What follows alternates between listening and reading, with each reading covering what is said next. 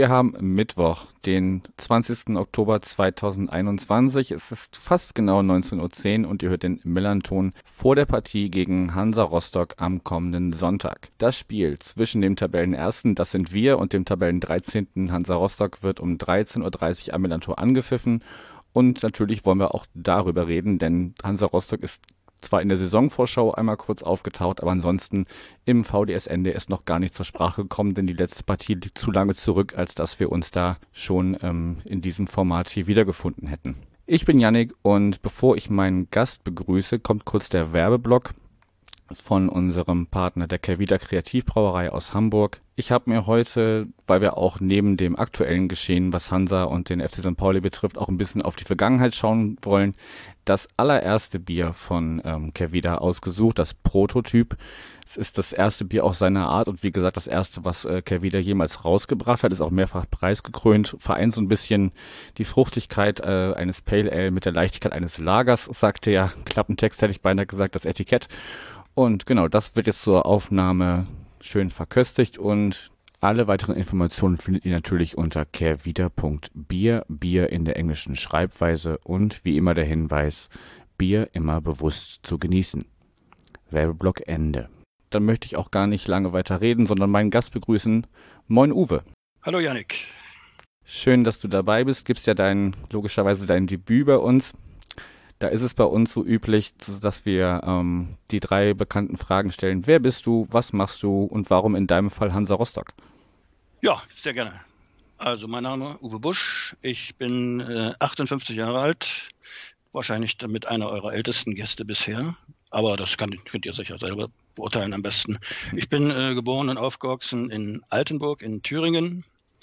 Ähm, lebe seit 1900 Ende 87 in äh, Mecklenburg, zunächst in Wismar und seit 2003 in Schwerin. Ja, fußballerisch sozialisiert wurde ich in Altenburg äh, mit der dortigen Mannschaft Motor Altenburg, die in der Bezirksliga Leipzig und einige Saisons auch äh, mit Fahrstuhleigenschaften auch in der, in der zweiten DDR-Liga spielte. Also die ist einfach nur DDR-Liga. Das war also praktisch die zweite Liga. Bestand äh, in Regel aus äh, fünf Staffeln und ja, das war Motor Altenburg. Ansonsten größeren Fußball, also DDR-Oberliga-Fußball bis hin zum Europapokal habe ich in Leipzig dann, also meiner damaligen Bezirksstadt, äh, mir gegönnt. Das war beim 1. FC Lok Leipzig. Ähm, habe mit der Mannschaft einiges erlebt, äh, bin äh, unter anderem bei drei Pokalendspielen auch gewesen. Das letzte 1987, äh, ein 4 zu 1 gegen Hansa Rostock übrigens. Mhm. Und äh, habe auch eine wunderschöne Europapokalsaison äh, aus den geschichtlich bekannten Gründen nur Heimspiele natürlich ähm, in Leipzig erlebt, die im Pokal der Pokalsieger 1987 äh, im Finale endete mit einem legendären Halbfinalrückspiel äh, gegen Girondin Bordeaux, äh, wo die Leipziger äh, nach einem 1 0 Auswärtssieg im Hinspiel, im Rückspiel äh, dann nach regulärer Spielzeit 0 zu 1 und nach Verlängerung dann ins Elfmeterschießen zogen, wo der Leipziger Torwart René Müller den Elfmeter von Bordeaux hielt und dann den letzten für Lok selbst verwandelte. Also das war schon ein genialer Fußballmoment, das ist für jeden schön. Auch wenn, selbst wenn man nicht mal so unbedingt Fan von der Mannschaft vielleicht sogar ist, aber es ist natürlich toll, sowas mitzuerleben. Ja.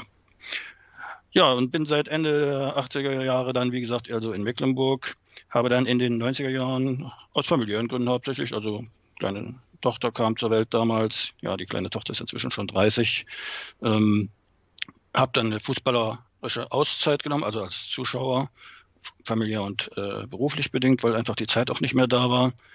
Und bin dann ab Mitte der 90er Jahre hin und wieder mal sporadisch äh, zu Hansa-Spielen gefahren nach Rostock, was dann aber mit der Zeit immer mehr wurde und ab 2002 äh, dazu führte, dass ich mir eine Jahreskarte besorgt habe. Das war noch zu Erstliga-Zeiten. Ähm, seit 2007 bin ich äh, Vereinsmitglied beim FC Hansa. Im Ostseestadion ist mein Stammplatz äh, seit ca. 2004 in Block 27a. Das ist die Ecke zwischen Süd- und Westtribüne. Also wenn ihr, du kennst ja den Gästeblock sicherlich in Rostock, wenn ihr von da aus nach links über die Südtribüne hinweg schaut, guckt ihr auf 27a. Und äh, seit etwa 2006 auch kann ich mich so ein bisschen zu den Vielfahrern zählen. Habe dann in der Zeit auch mal eine 34er-Saison in der zweiten Liga geschafft, auf die ich ganz stolz bin, weil ich da schon fast 50 war, als das äh, passierte. Ja, von 2006 an habe ich äh, als Autor und Redakteur bei hansafans.de den FC Hansa begleitet, Berichte von Spielen und Auswärtsfahrten äh, und habe dann 2011 äh, den Hanseator-Blog äh, als quasi Soloprojekt gestartet. Der ist thematisiert Musik, Fußball und Hansa. und äh, Höhepunkte der sogenannten Blogger-Karriere sind, äh, was zum Beispiel das Musikalische angeht, da durfte ich 2018 oder war 2018 auf Tour mit äh, Feine Sahne Fischfilet und ebenfalls nach 2018, was durchaus ein Highlight ist, äh, war, äh, war ich Gast äh, bei der Jubiläumslesung des Magischer FC-Blog bei euch in den Fanräumen unter der Gegengerade am Millantor. Das war schon eine recht witzige Erfahrung, aber ich glaube, es hat allen Beteiligten damals auch Spaß gemacht, soweit ich mich zurückerinnere. Und 2020 und 2021 durfte ich jeweils einen kleinen Beitrag für das Elf Freunde Saisonheft mit beisteuern. Also das war dann für mich praktisch auch endgültig der Ritterschlag. Und nun bin ich hier zu Gast bei euch im Podcast. Ich glaube, mehr ist jetzt mit diesem Blog erstmal wahrscheinlich nicht mehr zu erreichen. Okay, wow, danke für die Blumen am Ende und für die sehr ausführliche Vorstellung. Hast du anscheinend schon einiges mitgemacht in deinem äh, ja, Fußballerleben oder Fußballfanleben. Dann ähm, lass uns mal zu Hansa wirklich auch kommen. Ähm, ihr seid jetzt vergangene Saison aufgestiegen als Tabellenzweiter, ähm, musstet nur nicht in die Relegation, weil euer Torverhältnis gegenüber Ingolstadt äh, um drei Tore besser war. Das stimmt, ja. Wie blickst du denn auf die vergangene Spielzeit zurück und welche Gründe kannst du ausmachen, dass es dann jetzt letztendlich doch geklappt hat mit dem Aufstieg in die zweite Liga? Ja, das ist eigentlich vereinfacht ausgedrückt dann äh, so, dass die Punkte mit Tordifferenz zusammen am Ende für Platz zwei gereicht haben, der eben äh, zum Aufstieg berechtigt. Und egal wie knapp oder auch nicht es ist, ein alter westdeutscher Schlager sagt ja, Tabellen lügen nicht. Und im Ernst, es kamen tatsächlich einige glückliche Umstände zusammen für Hansa in dieser Saison. Ich würde es unter dem Stichwort Timing vielleicht zusammenfassen. Es wurden Spiele mehrfach in letzter Sekunde gewonnen, wenn schon niemand mehr dran geglaubt hat, außer vielleicht dem Trainer. Und wie ich auch in der letzten Saison lernen durfte, unter Umständen sogar der eine oder andere Spieler. Das war nicht immer überzeugend und äh, auch nicht immer schön anzusehen, aber es wurde letztlich konsequent die Idee deines äh, Podcast-Kollegen Mike äh, umgesetzt, der ja regelmäßig betont, dass man das entscheidende Tor niemals zu früh schießen sollte. Und das ist, hat Hansa tatsächlich in dieser Saison einige Male sehr, sehr strapaziert. Aber bei aller manchmal vielleicht auch nicht unberechtigten Nörgelei über unverdiente Sorge, äh, Siege äh, erlaube ich mir dann tatsächlich die Behauptung, dass auch das, werden wir es mal erzwingen, des Erfolges in letzter Sekunde in dieser Art eine Form von Qualität darstellt. Also das geht, diese Bemerkung geht dann, falls es hört, aus an Dennis Erdmann, der letztens in einem anderen Blog sich da doch mächtig drüber erregen konnte. Aber es hat am Ende gereicht. Und für mich war es äh, als Fan eine sehr lange vermisste Erfahrung mit Hansa, nämlich Woche vor Woche mal auf ein positives Ziel hinzufiebern und zu zittern. Und äh, die tatsächlich unfassbare Vorfreude in der Woche vor dem letzten Spiel, äh, als wirklich mehr und mehr mit jedem Tag bewusst wurde, das kann diesmal tatsächlich klappen, das war schon eine unvergessliche Erfahrung, die ich gern mitgenommen habe. Das glaube ich sofort und am Ende fragt ja wahrscheinlich eh keiner mehr nach, wie genau das jetzt alles zustande gekommen ist. Ähm, genau so ist es, ja wir sind ja momentan, auch wenn es erst der zählte Spieltag vorbei ist, auch ein bisschen in der Situation, scheiße, wo führt denn das jetzt noch hin, wenn die Mannschaft so weiterspielt, äh, wie, wie sie es gerade tut und wenn die Ergebnisse ähm, weiterhin so stimmen. Aber dann lass uns mal schauen, was ist denn jetzt im Sommer passiert.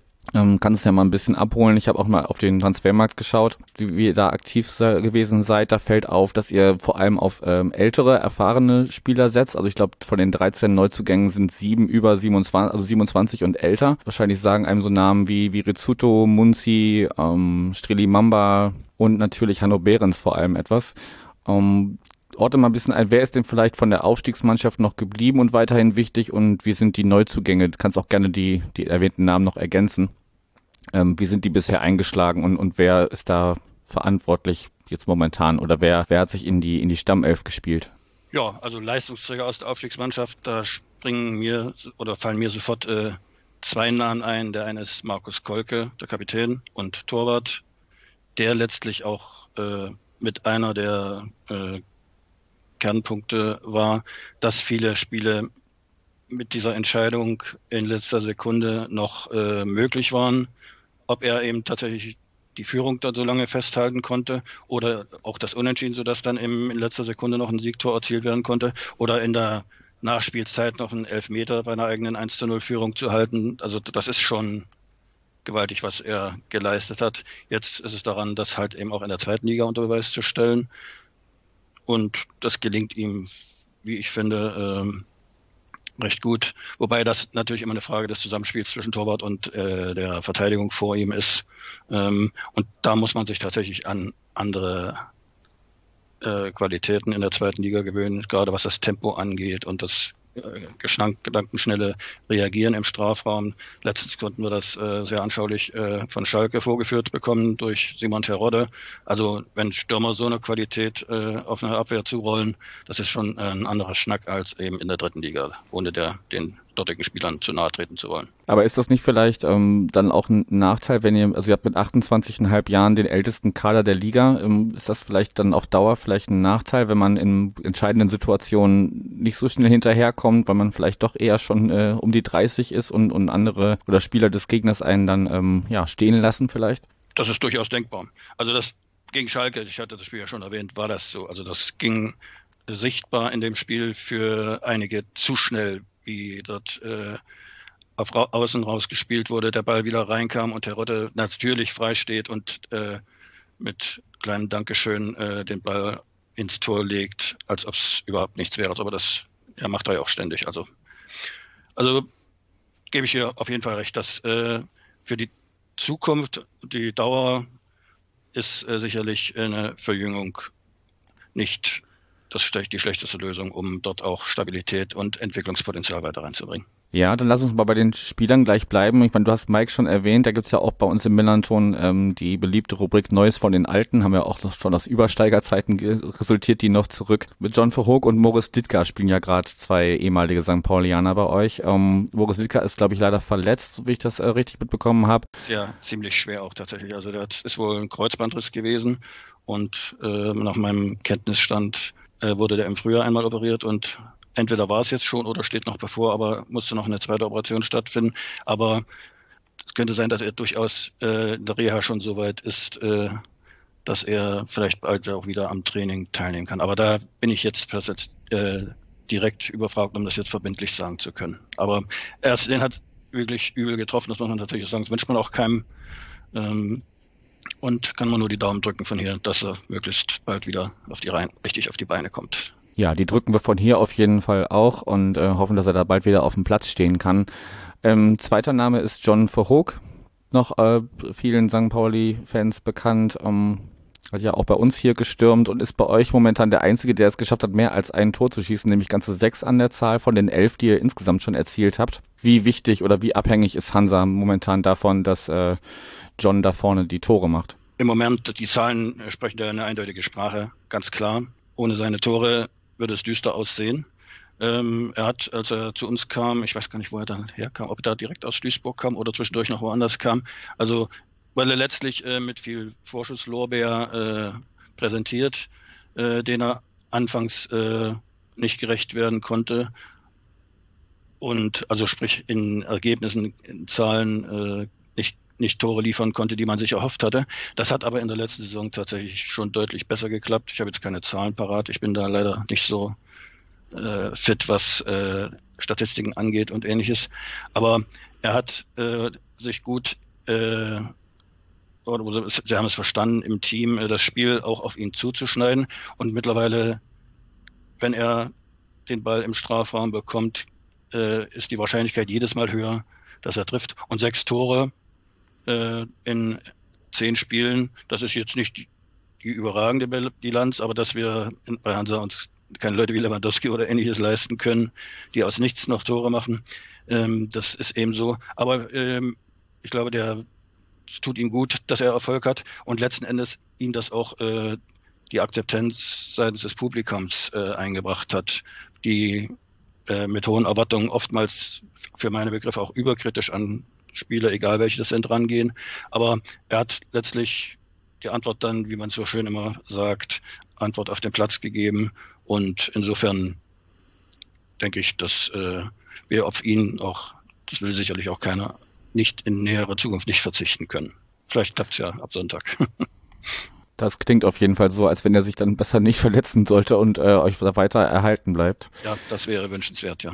Dann schauen wir doch mal auf die Person, die das Ganze da so ein bisschen zusammenhalten muss und äh, auf dem Platz aufstellen muss. Äh, Jens Hertel ist seit ähm, Januar 2019 19 bereits schon da. Ich habe von meinem äh, Kollegen Tim gelernt, er hat kein so richtig fixes Spielsystem, also er stellt öfter auch gerne mal um. Und ähm, ja, wie würdest du sonst so seine Arbeit beim FCH bisher beurteilen? Die Trainerfrage wird ja momentan noch nicht gestellt, so wie ich das mitbekommen habe. Also da wird ihm auch aus äh, von den Verantwortlichen der, der Rücken so, so gestärkt. Um, wie beurteilst du selber seine Arbeit?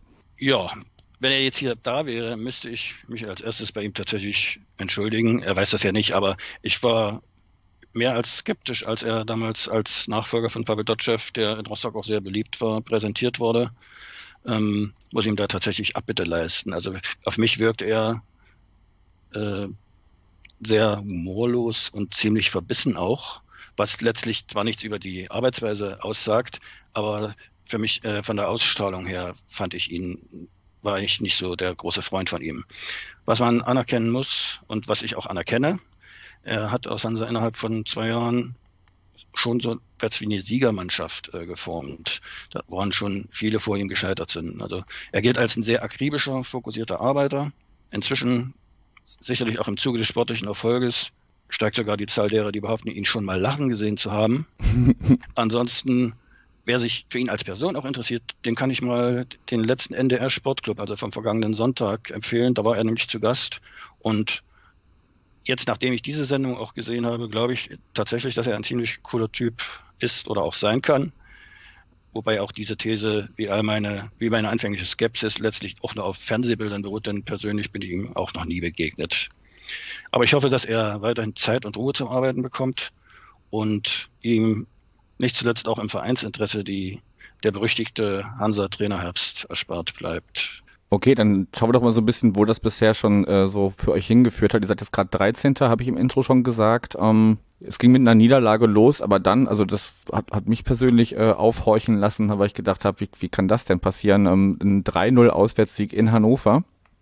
Äh, ist da sicherlich ein großes Ausrufezeichen. Ähm, ansonsten noch zweimal gewonnen, zweimal unentschieden, jetzt zuletzt auch gegen Sandhausen, die ja sicherlich auch so um, kannst mich hier gleich korrigieren, wenn, wenn du sagst, wo du den, äh, äh, wo du Hansa in der Saison siehst, aber die ja sicherlich auch ein Mitkonkurrent sein werden, den man da unten ja besser als als als 16, 17, 18 sein will. Und ähm, genau gegen Kiel gewonnen, das äh, gelingt aber momentan auch mehreren Mannschaften. Und ähm, genau, also so ein so ein ja relativ gemischtes Ergebnis bisher, was ja dann auch in einem im Mittelfeldplatz 13 ähm, mit elf Punkten erstmal resultiert. Wie würdest du denn den, den Start in die Zweitligasaison bisher so beurteilen? Für mich ist die Bilanz ehrlich gesagt besser, als ich sie erwartet habe. Also äh, besonders überrascht mich letztlich, äh, dass Hansa mit außen einer Ausnahme, nämlich einer grottenschlechten zweiten Halbzeit in Bremen, aber doch in allen Spielen spielerisch, also zumindest optisch, äh, auf dem Platz gleichwertig, mindestens gleichwertig wirkte und mit den Gegnern mithalten konnte. Das äh, leidige Problem ist halt, dass die Torgefahr und praktisch die Resultate dabei äh, zu gering sind. Das erweist sich als die größte mannschaftliche Schwäche, ohne das auch an einzelnen Spielern festmachen zu wollen. Denn Fußball ist und bleibt, äh, hätten wir jetzt wieder was fürs Phrasenschwein, ein Ergebnissport. Ähm, letzten Endes kann man tatsächlich aber das, äh, die Spielweise von Hansa als optisch ansprechend betrachten. Und nach den düsteren Jahren in der dritten Liga kriegt man tatsächlich auch äh, im Ostseestadion öfter mal recht sehenswerte Partien zu sehen. Da möchte ich zum Beispiel gleich mal die letzte Partie erwähnen, also gegen Sandhausen. Ergebnis natürlich äh, 1 zu 1, insbesondere auch nach dem Spielverlauf. Aber da hat äh, Hansa wirklich äh, das Spiel dominiert und man, man merkte, äh, die wollten das gewinnen unbedingt. Und, äh, und das sah man. Und leider kam eben tatsächlich eine gewisse Schwäche im Abschluss zum Tragen. Vielleicht, ich weiß nicht, ob du das gesehen hast, da eine Szene, äh, Kopfball an Latte und Pfosten und dann schießt äh, Behrens noch äh, über das leere Tor hinweg im dritten Versuch. Also da war mehr drin. Letzten Endes wurde das äh, Minimalziel erreicht, einen unmittelbaren Konkurrenten im Tabellenkeller auf Distanz zu halten. Das hilft einem zwar, wenn es am Saisonende nicht mehr so ist, auch nichts, aber letzten Endes kann man sich immer, auch wenn das Ergebnis nicht immer passt, damit trösten oder Mut zusprechen, äh, dass es die Möglichkeiten gab und irgendwann schaffen sie es vielleicht eben auch tatsächlich, daraus auch mehr Ergebnisse zu erzielen. Ja, jetzt hast du die Spielweise schon so ein bisschen angesprochen und auch die, ja, die mangelnde Effizienz vom Tor. Ihr seid auch le leider das Team, das am drittwenigsten Torschüsse äh, aufs, aufs Tor abgibt und äh, die auch vor allem erst auch dann im Strafraum, also von außen versucht ihr es eigentlich so gut wie gar nicht. Und ihr spielt relativ äh, oft so langer Hafer. Also wenn, wenn nichts mehr einfällt wahrscheinlich oder um die Situation zu klären oder einfach mal wahrscheinlich auf, schnell auf den Konter zu versuchen, einfach den Ball nach vorne dreschen und mal gucken, was passiert. Oder wie würdest du das einordnen? Ja, also Jens Hertel äh, war letztlich schon, bevor er nach Rostock kam, das so kannte ich, hatte ich ihn zumindest auch als Magdeburger Trainer erinnert, dass der sehr, sehr viel Wert auf ein solide äh, Defensivisch äh, legt. Also der alte Stevens Grundsatz hinten muss die Null stehen ähm, und so entsprechend äh, die Mannschaft auch in die Spiele schickt. Und ich finde aber tatsächlich, dass die jetzt in der zweiten Liga äh, man von dem langen Hafer, wie du ihn sagt, nanntest, auch durchaus ein bisschen versucht wegzukommen. Also man sieht das Bemühen, äh, Ballgewinnsituationen in der eigenen Hälfte spielerisch zu lösen und eben nicht nur einfach den Ball nach vorn zu kloppen, in der Hoffnung, dass Verhoek irgendwas draus macht. Also der Versuch, äh, über die Außenbahn äh, etwas zu machen, ist sichtbar, obwohl da sicherlich eine Menge äh, Steigerungspotenzial auch noch vorhanden ist. Da gebe ich Ihnen natürlich recht. Na gut, wir sind ja auch noch früh in der Saison und da muss ich sicher auch, sicherlich auch erstmal noch einiges finden, bis das dann auch wirklich funktioniert. 15 Gegentreffer ist ja jetzt auch noch was, was ja noch nicht ganz so dramatisch klingt. Da hat es andere Mannschaften auf jeden Fall in den ersten zehn Spieltagen schon, schon äh, schlechter getroffen. Ähm, vielleicht wäre euch dann einfach nur zu wünschen, dass ihr auch mal vorne dann häufiger knipst, damit es dann auch ähm, selbst wenn hinten einer reingeht, dann zumindest zu einem Punkt reicht, die ja am Ende noch äh, wichtig werden könnten. Bevor wir unseren kleinen, bereits im Intro angesprochenen äh, historischen Exkurs machen und mal schauen, wie das am Sonntag denn so vonstatten gehen könnte, lass uns noch mal kurz auf euer Stadion schauen, auch wenn ihr jetzt am Sonntag, äh, also zumindest eure Mannschaft, äh, eure Fans ja äh, wahrscheinlich leider nicht, äh, zu uns als Millantor kommt. Bei euch, äh, steht gerade so ein bisschen im Raum, ihr habt ähm, vor Jahren äh, das äh, Stadion von der Stadt für diesen symbolischen Euro von dem man öfter auch hört, hier auch hier in der Vorstadt kennt, man dieses Thema, äh, bekommen und wollte es jetzt ähm, zurückverkaufen. Kannst du uns da so ein bisschen abholen, wie da der Stand der Verhandlungen ist? Man ist da wohl in Gesprächen mit der Stadt. Ja, das ist tatsächlich der Stand. Ähm, also der Vorstand wurde von der letzten Mitgliederversammlung beauftragt, die Möglichkeiten mit der Stadt zu sanieren. Ähm, ich, in der offiziellen Mitteilung des Vereins, äh, auf die ich mich da beziehe, hieß es dann eben nach der Mitgliederversammlung, knapp 80 Prozent der anwesenden stimmberechtigten Mitglieder haben beständigt, dass der Vorstand bzw. die Geschäftsführung der Ostseestadion GmbH und Co. und so weiter die Gespräche zum Verkauf des Ostseestadions mit der Hansestadt Rostock im Rahmen der vorgestellten Grundlagen fortsetzt und so weiter. Bedingungen sollen mit der Hansestadt Rostock verhandelt werden. Ziel ist es, dass die Mitglieder bei der nächsten Mitgliederversammlung, die ist äh, im November, über den Verkauf äh, beschließen können. Das ist tatsächlich alles, was ich im Moment als offiziellen Stand äh, bestätigen könnte. Ich möchte mich mangels äh, rechtlicher und finanzieller eigener Kenntnisse auch nicht in Spekulationen ergehen. Das Einzige ist, was ich kürzlich aufschnappte, kursiert ein Gerücht, dass die gerade wiedergewählte Landesregierung der angestrebten Landesbeteiligung deutlich skeptischer gegenübersteht als vor der Wahl. Aber auch hier kann ich das nicht mit irgendwelchen Quellen unterlegen. Also das ist, wie Gerüchte halt so sind. Aber ohne Landesmittel, auch da äh, muss man sicherlich kein Prophet sein, dürfte es auch für die Stadt Rostock äh, den finanziellen Rahmen schon sprengen oder zumindest an die Grenzen gehen, ohne dass ich, wie gesagt, genaue Zahlen präsentieren könnte. Okay, dann behalten wir es einfach mal aus der Ferne weiter im Auge und dann kann man ja vielleicht zum, zum Rückspiel bei euch dann zu Gast ähm, schon, schon wieder mehr dazu sagen, wie da der Stand der Dinge ist. Gut, dann ähm, hast du ja selber schon angedeutet in deiner Vorstellung, dass du den äh, FC Hansa Rostock schon eine ganze Weile verfolgst, ähm, würdest mir sicherlich zustimmen. Also ich muss ganz ehrlich zugestehen, ich gehöre dem, oder ich interessiere mich noch nicht so lange für St. Pauli, ich bin noch nicht so lange Fan des FC St. Pauli, als dass ich da jetzt auf eine große Historie äh, von Duellen äh, zurückblicken kann. Deshalb habe ich mich ein bisschen belesen müssen. Aus äh, St. Pauli-Sicht gibt es da sicherlich den 24. März 95, ähm, wo ein gewisser Kai Stisi in der 88. Minute noch das äh, Siegtor für den FC St. Pauli erzielt, sein äh, einziges Tor für den äh, für die Profis des FCSP. Da dann ähm, wird sicherlich ähm, auch älteren ZuhörerInnen noch der Name Björn Brunnemann was sagen aus der Saison 0809, um, wo ähm, ja ein sehr eine sehr umkämpfte Partie und äh, ja auch in, in bierseligen Runden wird wohl immer noch von dieser von dieser ähm, Grätsche, die er damals angesetzt hat, ähm, gesprochen dass da so wirklich so das, das Spiel damals ein bisschen gekippt ist und, und ähm, ja auch auf so, so bedeutsam war, dass man auch sich auch in, in nach heutzutage noch davon berichtet. Und da wird sicherlich allen äh, Dennis Naki noch was sagen, der damals die Fahne äh, in, bei euch in den Boden rammte, wo ähm, ja heute noch Lieder drüber gesungen werden. Also du würdest mir sicherlich zustimmen, dass äh, Partien zwischen Hansa und, und dem FC St. Pauli immer sehr emotional und, und umkämpft waren. Es gibt auch bis heute kein einziges Spiel, das unentschieden geendet ist. Also irgendwer ist immer als Sieger vom Platz gegangen oder wahlweise als Verlierer, je nachdem, wie man sehen möchte. Und ähm, ja, wäre jetzt die Frage, ob das am Sonntag auch so kommt. Aber bevor wir uns das anschauen, Hast du denn irgendeine Partie oder ein Spiel oder eine Person, die dir besonders in Erinnerung geblieben ist, wo du sagst, Mensch, das war ein Spiel oder das war ein Tor, das, ähm, also wenn wir jetzt wirklich rein mit dem Sportlichen bleiben, man kann natürlich auch viel über das Drumherum sagen, da gab es ja auch viele, viele größtenteils unschöne Szenen, aber wenn wir jetzt mal bei Sportlichen bleiben, was ist dir da spontan in Erinnerung geblieben? Ja, in Erinnerung geblieben, wie soll man das auch vergessen, ist tatsächlich das Spiel, was du selbst bereits erwähnt hast, obwohl ich auch am liebsten vergessen hätte dann.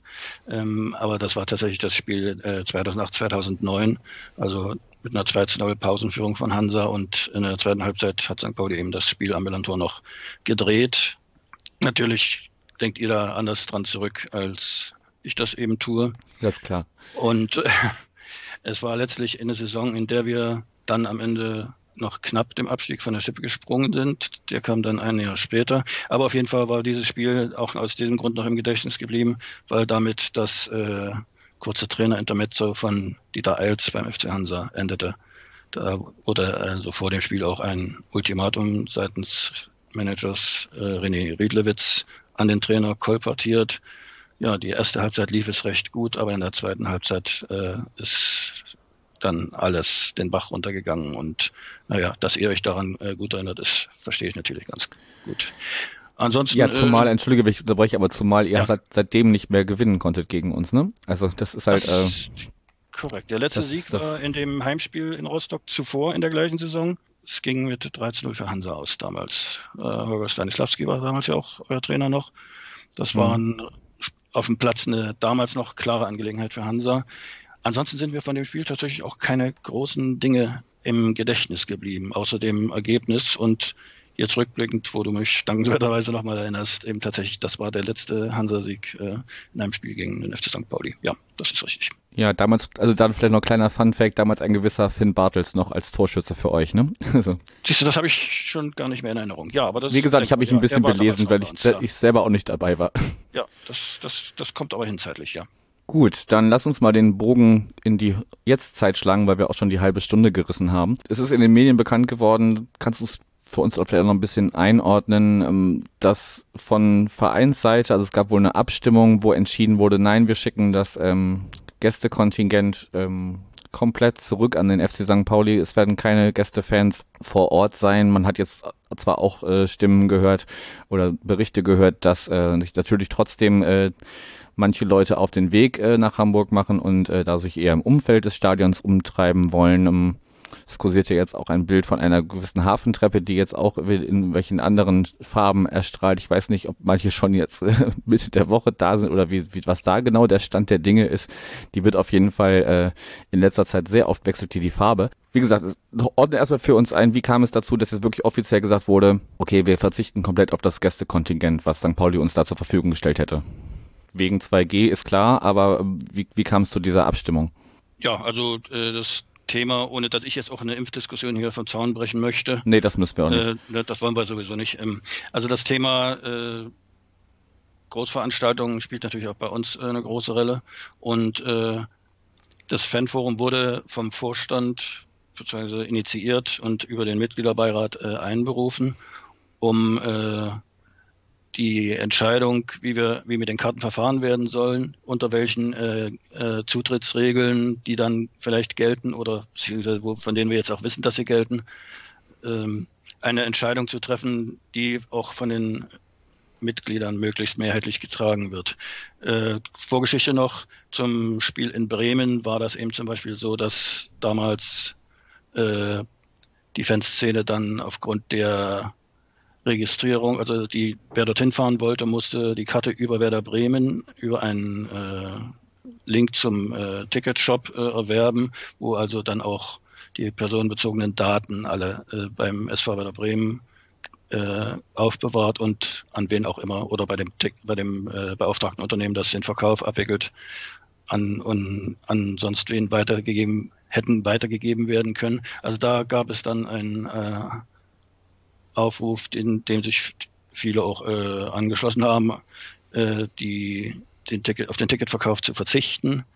Um, ähm, aber es gab keine, keinen konkreten Beschluss, dass überhaupt keiner hinfahren soll. Und um äh, auch eventuell zu vermeiden, dass wie in Bremen dann tatsächlich äh, un, äh, wild äh, hingereist wird und äh, möglicherweise vor dem Stadion äh, Leute sich äh, in größeren Gruppen dann aufhalten und das vielleicht besser kontrollieren zu können, so vermute ich es zumindest, ähm, hatte dann die Fanszene eben tatsächlich beschlossen, wir werden äh, diese Tickets nicht von Bremen kaufen, sind aber dann natürlich äh, trotzdem auch hingefahren und um diesmal vielleicht das äh, besser zu organisieren, und möglichst vielleicht auch eine möglichst hohe Anzahl von äh, Zuschauern im Gästeblock äh, gewährleisten zu können, wollte der Verein eben tatsächlich auf Nummer sicher gehen und damit natürlich auch ein möglichst breites Mitgliedervotum dazu haben.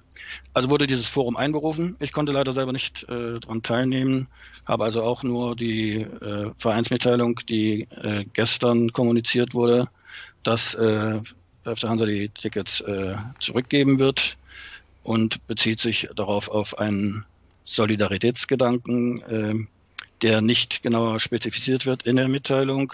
Letzten Endes äh, ist eben tatsächlich zu vermuten, dass es darum geht, dass äh, mehrheitlich äh, die sogenannte 2G-Regel abgelehnt wird. Ähm, das kann man eben so sehen, muss man aber auch nicht. Nur dass eben im Gegensatz zu Dresden, wie ihr das äh, ja vor kurzem hattet, die eben nicht generell gesagt haben, äh, wir geben die Tickets alle zurück, sondern dass dort äh, äh, den Mitgliedern überlassen wurde oder den Fans überlassen wurde, ob sie zu dem Spiel ins Stadion gehen wollen, unter den geltenden Regeln oder nicht.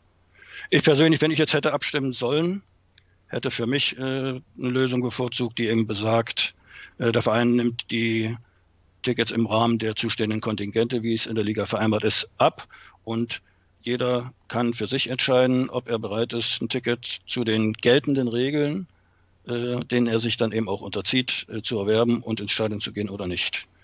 Dazu ist es jetzt nicht gekommen. Es wird aber für künftige Verfahrens, also für künftige Auswärtsspiele, äh, strebt der Vorstand an, auch in Absprache mit dem Aufsichtsrat, ähm, diese Entscheidung auf eine breitere Grundlage zu stellen. Denn man braucht sich ja natürlich auch nichts vorzumachen. Der Verein hat 17.000 Mitglieder mittlerweile und das Forum wurde sehr kurzfristig in, an einem Nachmittag unter der Woche angesetzt und so dass dort wohl geschätzte 300 äh, Mitglieder anwesend sein konnten, dort diskutiert haben und auch dann die Abstimmung gefällt haben, was natürlich dann angesichts der Gesamtmitgliederzahl auch nicht repräsentant wäre. Also da geht es jetzt tatsächlich darum, ähm, ein Verfahren oder die, die, das Meinungsbild und das Spektrum auf eine breitere Grundlage zu stellen. Denkbar wäre für mich, dass das auf der nächsten Mitgliederversammlung auch äh, behandelt wird. Okay, also auch wenn St. Pauli 30.000 Mitglieder hat, bei uns kommen zur MVs auch nicht immer sämtliche Mitglieder, aber klar, 300 ist natürlich ein, ein, sehr, sehr kleiner Teil für so eine Frage. Also war das jetzt erstmal eine reine Abstimmung nur für dieses, dieses Spiel und dann schaut man jetzt nochmal separat, wie wollen wir grundsätzlich im Laufe dieser Saison mit diesem Thema umgehen. Das ist korrekt. Auch vor dem Hintergrund, äh, dass letztlich äh, auch die weitere Entwicklung der Pandemie ja auch keiner jetzt vorhersehen kann und es durchaus immer wieder wechselnde Regelungen und Situationen ortsbezogen geben kann. Und da möchte der Vorstand sicherlich äh, nicht jedes Mal für jedes Spiel erst noch eine große Abstimmung in der Mitgliedschaft äh, herbeiführen, sodass also grundsätzliche Verfahrensregeln oder Handlungsempfehlungen äh, durch die Mitglieder erarbeitet und dann möglichst mit möglichst breiter Teilnahme abgestimmt werden können. Okay, dann schauen wir auch da, wie schon bei den vorangegangenen Themen, weiter natürlich hin. Ähm, ist natürlich, also ich persönlich finde es schade, dass sich jetzt äh, gar keiner von euch ähm, am Sonntag im Stadion befinden wird. Ich finde das eigentlich immer ganz schön, wenn man sich zumindest im Stadion auf einem gewissen Niveau natürlich, also den Niveau-Limbo, den äh, Dresden ja zum Beispiel regelmäßig abzieht, den muss ich auch nicht haben. Natürlich wäre es wahrscheinlich zwischen äh, unseren beiden Fanszenen auch nicht immer oberhalb der Gürtellinie geblieben, aber ich finde es auf jeden Fall schade, wenn man da sich so gar nicht so über den Platz hinweg äh, ich stehe ja in der Südkurve, das wäre quasi genau gegenüber, da kann man sich so aus der Ferne mal ein bisschen bepöbeln. Ähm, hoffe halt, dass es dann, wenn Leute von euch kommen, zumindest in der Stadt ruhig bleibt und da jetzt nicht äh, welche Straßenschlachtähnlichen Szenen ähm, zu erwarten sind. Dann ähm, lass uns doch nochmal aufs Sportliche schauen. Wie gesagt, unentschieden gab es noch nie. Glaubst du, es wird das erste geben oder geht äh, eine der beiden Mannschaften als Sieger vom Platz? Was erwarten wir da am Sonntag für ein Spiel? Also ich würde Stand jetzt erstmal sogar das Unentschieden nehmen, erstmal. Als Tabellen 15. Was 15. Nee, 13. 13. Äh, ja. Als Tabellen 13. beim unangefochtenen Spitzenreiter. Das ist gar keine Frage, wie da die Favoritenrolle verteilt ist. Ich würde das Unentschieden vor diesem Hintergrund nehmen, aber muss natürlich auch ein bisschen Optimismus ausstrahlen. Deswegen könnte ich mir vorstellen, dass Hansa durch ein spätes Tor hier auch nochmal Grüße an euren Mike, äh, von John Verhook 1 zu 0 gewinnt. Das wäre natürlich ein Traum. Durch wen auch sonst? Was du naturgemäß anders siehst.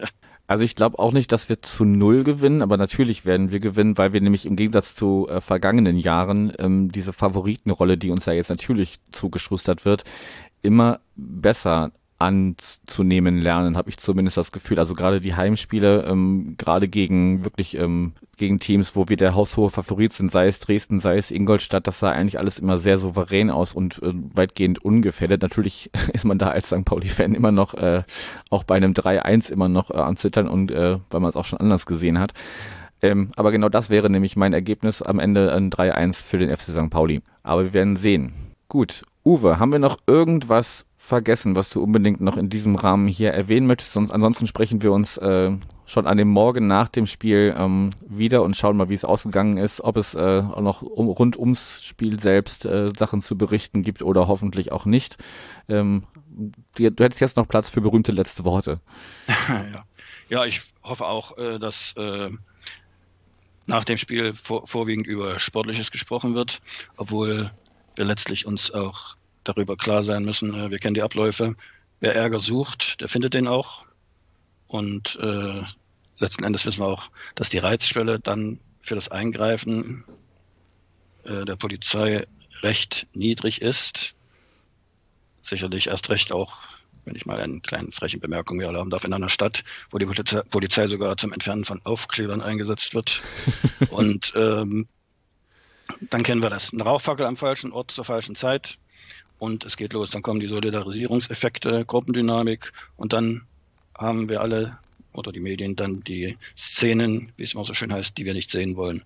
Ich hoffe nichtsdestotrotz und glaube auch ein bisschen an einen entspannten Nachmittag und den ich dann tatsächlich auch allen Akteuren auf dem Platz, neben dem Platz, mit oder ohne Uniform wünsche und würde mich sehr freuen, wenn wir dann am Montag vielleicht uns beide über das Spiel sogar rückwirkend freuen können. Das sind doch wunderbare Schlussworte. Also die, die Spitze mit den Aufklebern ist dir her herzlich gegönnt. Ähm, auch hier ähm, in Hamburg macht man sich da über einen gewissen Insenator sehr gerne lustig. Uwe, ich danke dir sehr für deine Zeit und ähm, ja, auf ein schönes Spiel am Sonntag, hoffentlich ja. ohne, ohne negative Nebenereignisse und dann hören wir uns ja. am Montag. Dankeschön, hat Spaß gemacht. Das freut mich. Einen schönen Abend dir. Jo, super, Dankeschön.